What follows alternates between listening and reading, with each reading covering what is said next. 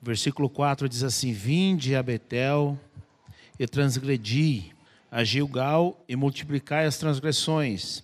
A cada manhã trazei os vossos sacrifícios e de três em três dias os vossos dízimos. E ofereceis sacrifício de louvores do que é levedado, e apregoai ofertas voluntárias e publicai-as, porque disso gostais, ó filho de Israel.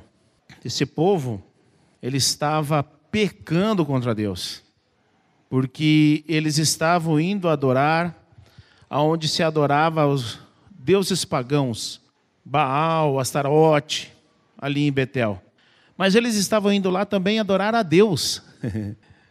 Só que Betel não era o lugar de adoração a Deus. O lugar de adoração a Deus era em Jerusalém, no templo. As pessoas estão fazendo isso hoje. As pessoas hoje, há um grupo chamado desigrejados. Eles não querem mais congregar. Eles querem liberdade. É disso que gostais, diz o Senhor aqui. Eles gostam disso. Está certo? Não, está errado. Está errado. Aqui estava certo, eles iam adorar a Deus lá em Betel? Não, estava errado, mas eles gostavam disso. E aí Deus diz: ó, prepara-te, ó Israel, para te encontrares com o Senhor teu Deus. Prepara-te. É um sinal de que há um limite onde Deus vai punir, sim, os errantes, os faltosos. As pessoas podem por um período de tempo andar errado, não tem problema nenhum. Mas haverá um dia que Deus há de julgar e colocar um basta. Agora chega. Prepara-te para se encontrar com o Senhor teu Deus. Prepara-te também é um sinal de juízo de Deus. O povo errou, errou, errou e não aceitava, não acatava a mensagem, não acatava os mandamentos de Deus.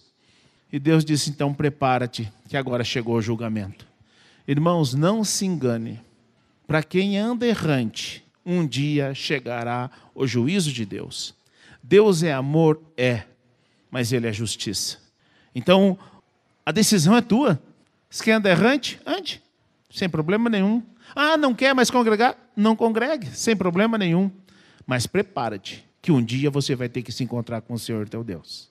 Deus não obriga, ninguém a segui-lo e Deus não obriga ninguém a adorá-lo. Mas um dia, prepara-te, porque você vai ter que se encontrar com o Senhor teu Deus. Pensemos nisso.